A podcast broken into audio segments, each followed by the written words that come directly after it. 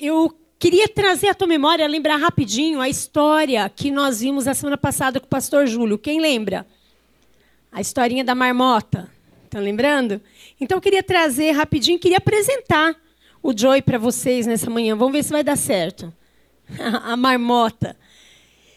E a minha oração durante essa semana, minha oração no momento da preparação da palavra é que as minhas palavras, o meditar do meu coração, as palavras que saem do meu lábio, sejam agradáveis na presença do Senhor. E que Ele me use apesar de mim. Amém?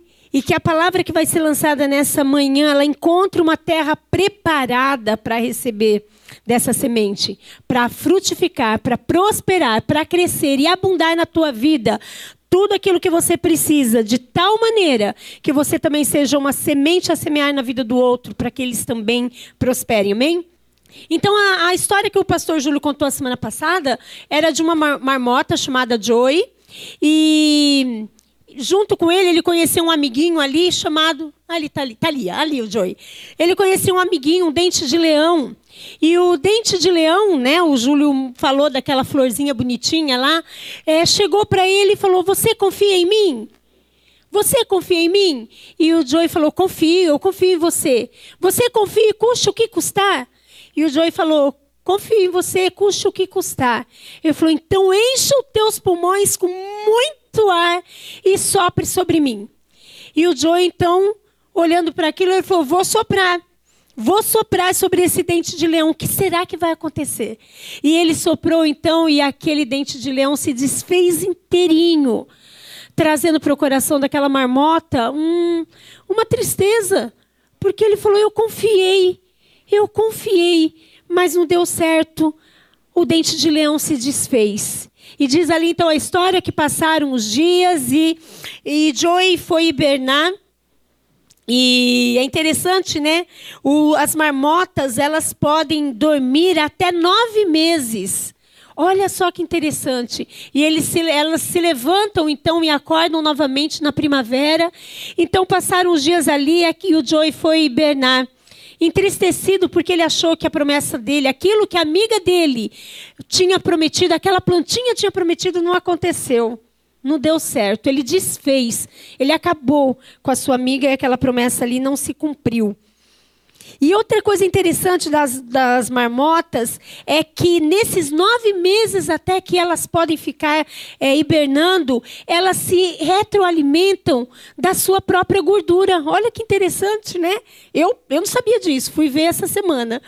E eu vi através do Júlio, né, e me, me chamou a atenção. Como que fica tanto tempo hibernando? Porque eles se alimentam da sua própria gordura. E eu queria trazer então isso para um contexto espiritual das nossas vidas. Quantas vezes nós nos entristecemos achando que a promessa de Deus está se demorando para se cumprir na nossa vida? E a gente muitas vezes hiberna espiritualmente durante vários dias, às vezes durante meses. E a gordura que nós temos é suficiente para nos alimentar durante esse, esses meses de hibernação? É a pergunta que eu faço para você, é uma pergunta espiritual. Você tem, eu fiz essa pergunta para mim também, eu tenho gordura o suficiente espiritual para durante o tempo que eu me afasto, durante o tempo que eu me adoeço, durante o tempo que eu eu não acredite tanto em Deus, eu tenho gordura o suficiente para permanecer de pé? Às vezes ah, o inverno vem nas nossas vidas, às vezes o outono chega soprando ventos fortes sobre nós.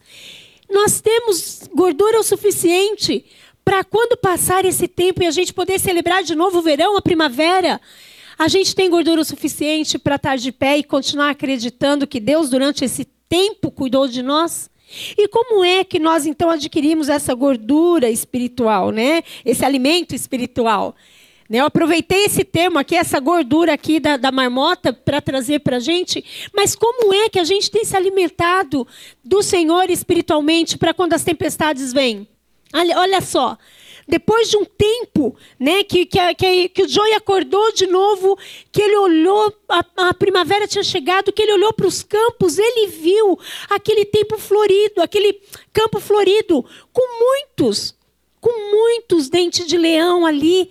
E ele pôde entender então que a promessa que o dente de leão tinha feito para ele se cumpriu. Porque ele falou: Eu posso confiar? Ela falou: Promessa é promessa. Pode confiar. Então, o campo lindo apareceu depois que aquele dente de leão se entregou naquela perspectiva de que ele precisaria morrer para que outros dentes de leões aparecessem naquele, naquele, naquele campo. Então a pergunta que eu te faço é: se você passa por uma tempestade, um, um outono sombrio, uma tempestade que você acha que não vai ficar de pé, existencialmente falando, e você então se embrutece, você então talvez faça como o Joy, vai hibernar e falar: Olha, não quero mais saber disso, não quero mais saber de Deus, não quero mais saber de orar, não quero mais saber de igreja, porque parecia que ia dar certo e não deu. Mais ou menos o que a marmota pensou, né? Parecia que ia dar certo, não deu, então eu quero distância disso tudo. É um alerta para a nossa vida. Se nós não tivermos alimento espiritual, essa distância nos mata espiritualmente. E o mais interessante é que se nós estivermos bem alimentados espiritualmente durante a tempestade, durante o outono que vem sobre as nossas vidas, nós nem desejamos hibernar. Nós nem desejamos nos afastar das coisas de Deus. Amém? Então o que eu te convido nesse dia é se alimente de comida saudável, se alimente de coisas boas, se alimente, alimente a tua mente, o teu coração daquilo que te aproxima de Deus. Amém? Tenha os teus olhos focados no Senhor, tenha os teus olhos focados em Jesus, porque vai passar tempestade, vai passar ventos fortes, vai passar uma, um outono rigoroso muitas vezes sobre as nossas vidas, mas nós precisamos ter gordura o suficiente para permanecer em pé. Amém? Em nome de Jesus que quando alguma coisa que você soprou diante da tua vida, achando que ia ser positivo, vai pelos ares, não abandone a tua fé. E o que eu quero trazer para você nessa manhã, o que Deus trouxe para o meu coração, para que eu ministrasse ao teu coração hoje, é sobre uma decisão que nós precisamos ter. Uma decisão de ter coragem. Ter coragem. Se a gente for hibernar, se a gente for descansar, se a gente for tirar um tempo realmente de descanso na nossa vida, que seja um descanso tranquilo, que seja um descanso no entendimento de que em paz eu me deito e o Senhor me sustenta, de que enquanto eu durmo, o Senhor dá aos seus amados, Ele, ele prepara o meu caminhar, Ele prepara o meu caminho para que as coisas continuem acontecendo enquanto eu descanso. Que seja, que seja esse o descanso nas nossas vidas, em nome de Jesus. E eu quero hoje orar com você, para que você saia daqui com uma coragem sobrenatural. E não é algo que eu quero orar para que você saia daqui com superpoderes, não. Não, isso não existe. Superpoderes não existe.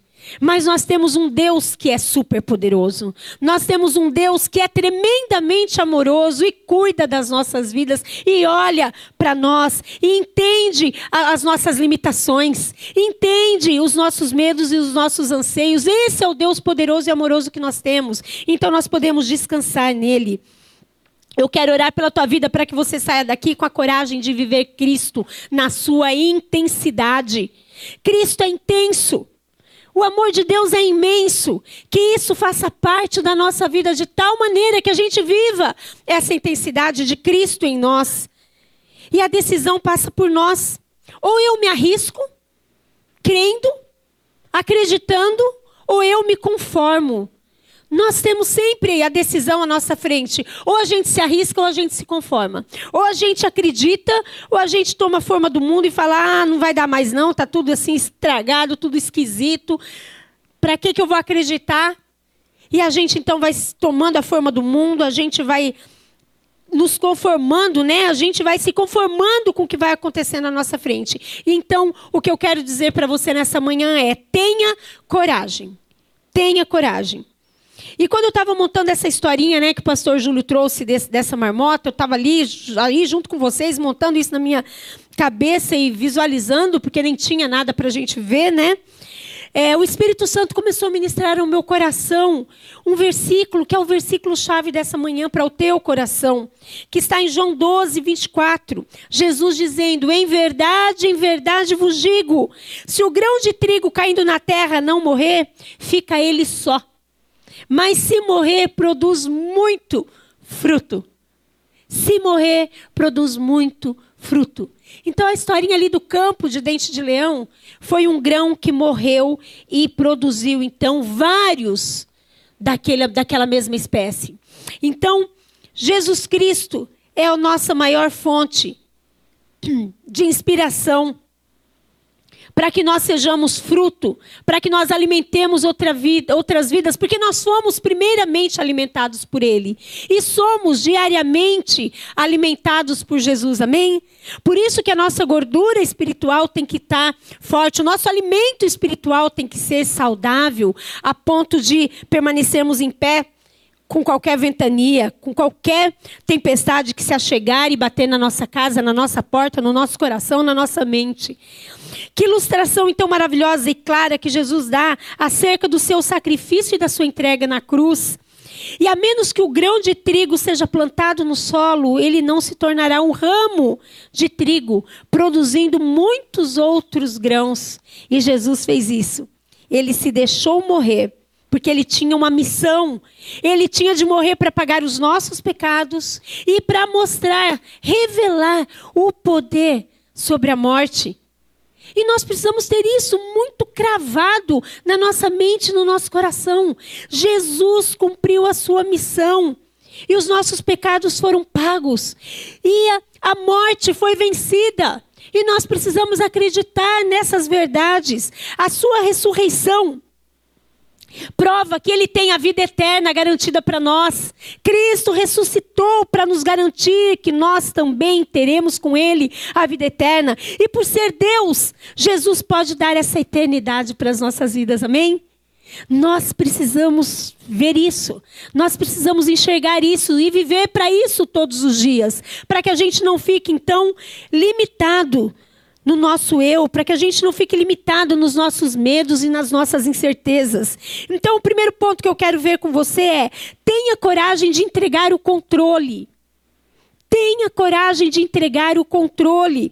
Nós devemos estar tão comprometidos em viver Cristo na nossa vida a ponto de o deixarmos controlar por completo a nossa vida, os nossos impulsos.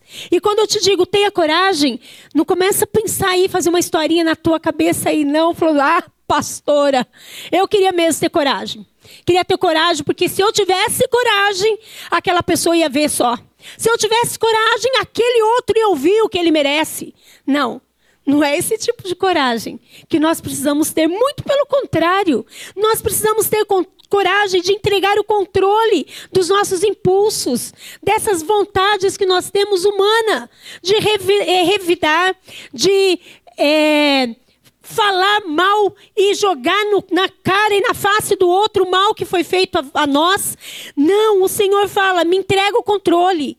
Entrega, tenha coragem de entregar o controle da sua vida, porque eu sei mais.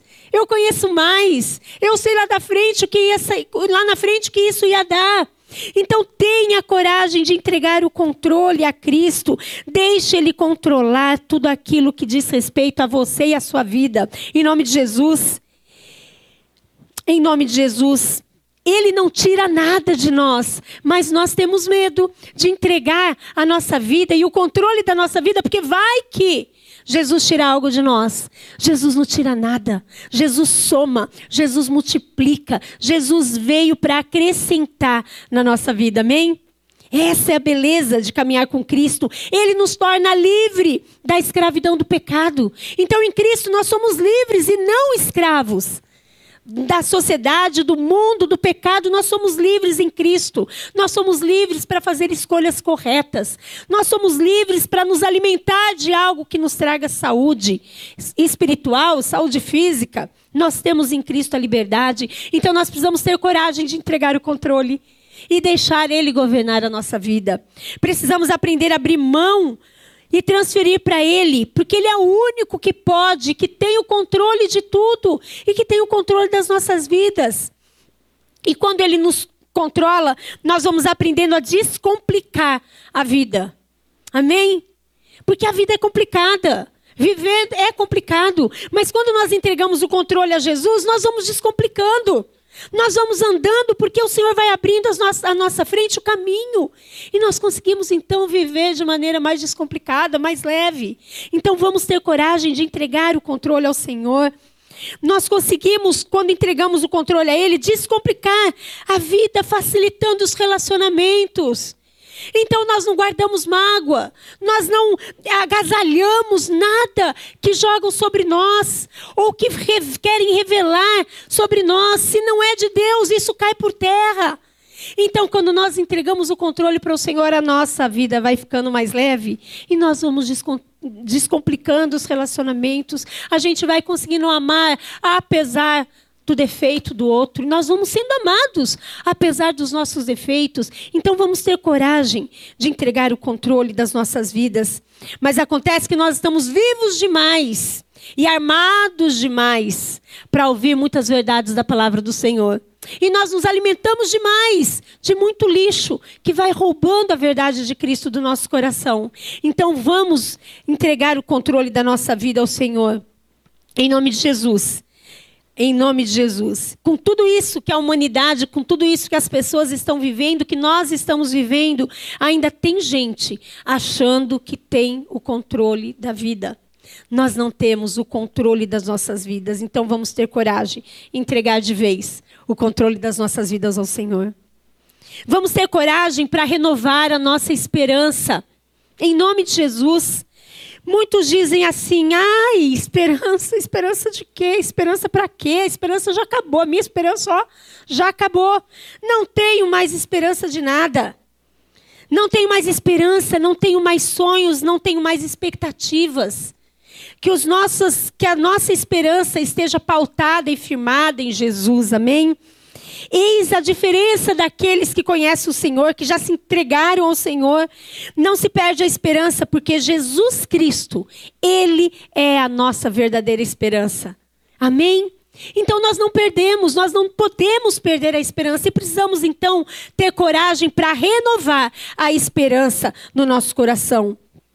A esperança daquele que não conhece a Cristo vai morrendo, de acordo com as expectativas que não vão se cumprindo, e então eles vão se tornando frustrados, porque muitas vezes não conseguem chegar lá na frente. E nós só conseguimos, na caminhada até chegar lá na frente, nós só conseguimos permanecer de pé se nós entregarmos a nossa esperança ao Senhor. Acreditando que hoje pode ser que tudo deu errado, mas o Senhor tendo controle da nossa vida, a nossa esperança renovada, lá na, frente nós vamos colher o fruto dessa espera no Senhor. Amém? A palavra do Senhor diz que esperança adiada faz adoecer o coração. Então vamos ter esperança hoje. Esperança de que o Senhor está cuidando das nossas vidas hoje. Esperança de que o Senhor tem o controle das nossas vidas hoje.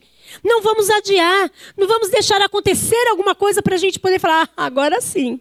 Agora sim eu posso renovar a minha esperança. Não, é renovar hoje, porque Jesus é a nossa esperança. Que isso não saia do nosso coração, em nome de Jesus. Em nome de Jesus. Um, um, exemplo tremendo de esperança renovada é Abraão, o pai da fé. Ele tinha sempre as suas esperanças renovadas. Isso fazia dele um homem ousado.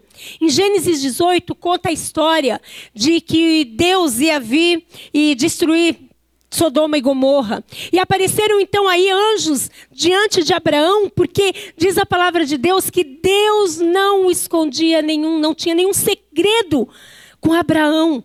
Então aqueles anjos apareceram e contaram ali para Abraão: olha, Deus vai acabar com a cidade de Sodoma, porque a maldade e o pecado têm se agravado muito e a iniquidade se multiplicado sobre a terra.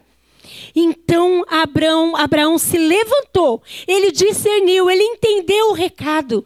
E ele então se levantou como intercessor pelas pessoas. Diz lá em Gênesis 18, 23, que Abraão intercede junto a Deus pelos homens. E olha que, que, que humanidade que a gente vê ali, porque a gente é assim. A gente é desse jeito, a gente vai conversando com Deus e contando da nossa maneira. Diz que Abraão falou assim: Deus, o Senhor vai destruir se houver ali pelo menos um justo. Se porventura houver ali 50 justos na terra, o Senhor vai destruir Sodoma. Aí o Senhor falou: Não, se tiver pelo menos 50 justos ali, eu não vou destruir. Mas Abraão sabia que estava pior a coisa. Ele chegou e falou assim: Mas Senhor, e se tiver 50 menos 5? Não teve nem coragem de baixar o número de vez, né? Ele colocou, continuou no 50. Colocou, continuou ali. Se tiver 50 menos 5, o Senhor vai destruir? Se tiver pelo menos esse tanto de justo ali? O Senhor falou: Não, não vou destruir. Se tiver pelo menos esse tanto, eu não vou destruir. E ele foi mais ousado ainda. Ele falou: Senhor, e se tiver só 30? Não, se tiver 30, eu não vou destruir. Senhor, e se tiver só 10? Qual era o interesse de Abraão? Resgatar Ló, que era o seu parente, que era da sua família, salvar Ló. Porque Ló se deixou contaminar com os prazeres daquele lugar. Ló se deixou mais para frente, Gênesis 19 vai ali contando que Ló começou a se conformar com as coisas daquele tempo. Também começou a ter a forma daquele lugar. E o seu tio Abraão começou a interceder, foi muito ousado. E ele queria chegar em um, mas ele chegou até o, décimo. Até o número 10, ele falou: Deus, se tiver 10 justo naquele lugar, o Senhor vai acabar com aquele lugar. E o Senhor falou: Não vou acabar. E a intercessão de Abraão fez com também com que anjos aparecessem para Ló e abrisse os olhos daquele homem, para que ele mudasse, para que ele tivesse coragem de alterar as suas atitudes, porque ele tinha se afastado do Senhor. E aquela intercessão de Abraão mudou então a vida de Ló. Então, a nossa oração não é para mudar o coração de Deus, porque Deus nos ama apesar de nós, apesar dos nossos defeitos, Deus nos ama. Mas a nossa oração é para mudar o nosso coração. A nossa oração, intercessão, é para mudar o coração do outro, que está se afastando do Senhor, que está deixando as coisas de Deus de lado. Essa é a nossa oração e que nós sejamos como Abraão, um intercessor Amém? Pela nossa família, pelos nossos amigos, por essa nação. Abraão, o pai da fé. Que você seja renovado nessa manhã na sua esperança, em nome de Jesus. Tenha coragem, tenha coragem. A palavra do Senhor diz em Romanos que Abraão creu contra a esperança, tanto que ele tornou-se pai de muitas nações, conforme o que fora dito. Assim será a tua descendência. Queridos, que nós tenhamos a coragem, a coragem de renovar a nossa esperança, acreditando que Deus toca no coração das pessoas e as pessoas são transformadas, acreditando que nós somos tocados, o Espírito Santo de Deus traz o discernimento no nosso coração para que a gente não se afaste do Senhor e não seja engolido pelas tempestades da vida. Amém? Então que nessa manhã você seja renovada renovado na sua esperança, em nome de Jesus. E uma frase célebre de um, alguém muito conhecido, Martin, Luther King, e a Flávia usou essa semana essa frase, me chamou a atenção. O que mais me preocupa não é o grito dos maus, mas é o silêncio dos bons. E muitas vezes a gente pensa assim: eu sou tão pequenininho, para que que eu vou, para que que eu vou orar? Para que que eu vou me colocar em oração, pedindo por alguém ou pedindo por alguma coisa, mas espiritualmente falando, há poder na súplica do justo, e eu e você somos justificados pelo sangue do Cordeiro. Então, espiritualmente falando, e o que Deus talvez falaria também para nós, vocês estão calados, vocês não têm intercedido, vocês não têm clamado. E esse silêncio de vocês é prejudicial para o reino, é prejudicial para o Senhor, é prejudicial para as vidas que têm se afastado do Senhor. Então, meu querido, que a nossa esperança seja renovada nessa manhã. Vamos ter coragem de abrir a nossa boca e gritar em alto e bom som, clamando pela salvação daqueles que que não são salvos, daqueles que ainda não estão salvos, amém? Em nome de Jesus, que nós não nos calemos, mas que nós clamemos, renovando a nossa esperança, crendo contra a esperança, para que nós vejamos a bênção do Senhor sendo concretizada, em nome de Jesus. Coragem para confiar. Nós precisamos ter coragem para confiar.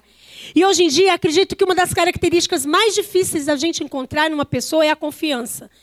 E você fala, Ei, será que eu posso falar? Será que eu posso caminhar junto? Será essa pessoa é confiável? Porque hoje a confiança tem sido algo muito caro e muito raro no nosso meio, no mundo. Então que você seja uma pessoa digna de confiança, amém? Que você tenha coragem de confiar e você tenha coragem de se fazer uma pessoa confiável para que o outro possa caminhar do teu lado e aprender mais de Cristo. E aí muitas vezes a gente fala confiar, confiar no meu marido, confiar na restauração do meu casamento, confiar de que aquele emprego que eu tanto sonho vai chegar, confiar, confiar, confiar. Como eu vou confiar? Porque nós temos Cristo vivo dentro de nós, que renova em nós todos os dias a confiança, porque Ele é fiel para cumprir tudo aquilo que Ele prometeu. Em nome de Jesus, o nosso casamento vai ser uma bênção. O casamento que precisa ser restaurado, confie que ele vai ser restaurado. A cura daquela pessoa que você tem orado vai acontecer. Então nós não vamos nos calar e vamos nos colocar diante do Senhor. Amém? Olha para Cristo, sempre olha para Cristo. Quando te faltar confiança, olha para Cristo. Ele te ama de maneira sobrenatural. Aí você vai ter coragem de mudar. Você vai ter coragem de confiar em Deus e clamar e clamar pelas mudanças necessárias. É confiar o tempo todo que o Senhor é bom. O tempo todo que ele já venceu tudo e todos os enfrentamentos que a gente vive hoje, mas nós precisamos ter coragem de confiar. Então nós precisamos ter coragem de entregar o controle da nossa vida. Nós precisamos ter coragem de renovar a nossa esperança olhando para frente e nós precisamos ter coragem de confiar no Senhor. Em nome de Jesus. Coragem para tomar posse das promessas. A palavra do Senhor diz em 2 Coríntios 1, 20 e 21. Pois tantas quantas forem as promessas de Deus, todas têm em Cristo o sim. Então você está em Cristo? Se você está em Cristo, você tem promessas. E se Deus tem promessas para a tua vida, tem nelas o sim. Vão acontecer. Elas vão acontecer ainda que apareça ser, estar demorando, elas vão acontecer, pois quantas, tantas quantas forem as promessas de Deus, todas têm em Cristo o sim. Então vamos permanecer em Cristo, para que o sim venha sobre a nossa vida. Por isso, por intermédio dele, o amém é proclamado por nós, para a glória de Deus. Por isso a gente gosta de falar amém. Assim seja. Amém, eu creio, amém, eu renovo a minha esperança, amém, eu entrego o controle da minha vida, porque tenho sim do Senhor das, nas promessas dele. Então vamos ler a Bíblia, vamos ler para a gente conhecer as promessas de Deus para nós e nós possamos então, a partir do conhecimento, a partir de ser alimentado, tomar posse das promessas de Deus para nós, amém? Amém? Amém. Nós é que proferimos o amém no sim do Senhor, para glorificar o nome de Deus. Aí, quando a coisa acontece, aquilo que a gente estava sonhando, a gente glorifica a Deus e a gente não pega o mérito para nós. E quando não acontece, porque Deus tem o controle das nossas vidas e nós tivemos coragem de entregar o controle das nossas vidas, se não acontece, nós também dizemos amém, para a glória de Deus também, porque a gente sabe que Ele tem o controle de todas as coisas e nós tivemos coragem de entregar a nossa vida. Número 23, 19 diz, como o resto já declarou isso nessa manhã: Deus não é homem para que minta, nem filho de, filho de homem para que se arrependa. Acaso ele fala e deixa de agir? Quando nós estamos diante, distantes do Senhor, a gente esquece disso vai se apagando a esperança, vai se apagando a confiança de dentro do nosso, do nosso coração. E aqui diz: acaso ele fala e deixa de agir? Acaso promete e deixa de cumprir? Ah, queridos, quando nós estamos alimentados e fortalecidos e tem uma gordurinha ali de sobra para queimar, na hora da luta a gente lembra disso. Se ele prometeu, ele há de cumprir. E eu descanso e eu durmo tranquilo na, nessa, nessa confiança. Efésios 1:3 Bendito Deus e Pai de nosso Senhor Jesus Cristo, que já tem nos abençoado com toda sorte de bênçãos. Vamos olhar para isso, amém? Vamos ter esse foco, vamos ter isso guardado no nosso coração. Toda sorte de bênção espiritual nas regiões celestiais em Cristo. Em nome de Jesus, tome posse dessas verdades para o teu coração e caminhe nesse tempo que se chama hoje, acreditando e renovando isso na nossa vida. Tome posse das bênçãos e das promessas do Senhor. Ou você arrisca, ou você se conforma. Abraão se arriscou, enquanto Ló se conformou. A oração de Abraão mudou o coração de Ló e aquele homem foi salvo. Foi salvo da morte, se aproximou novamente do Senhor. Então, meu querido, é muito fácil a gente se conformar com tudo que a gente tem vivido. É muito fácil a gente se conformar e se afastar do Senhor.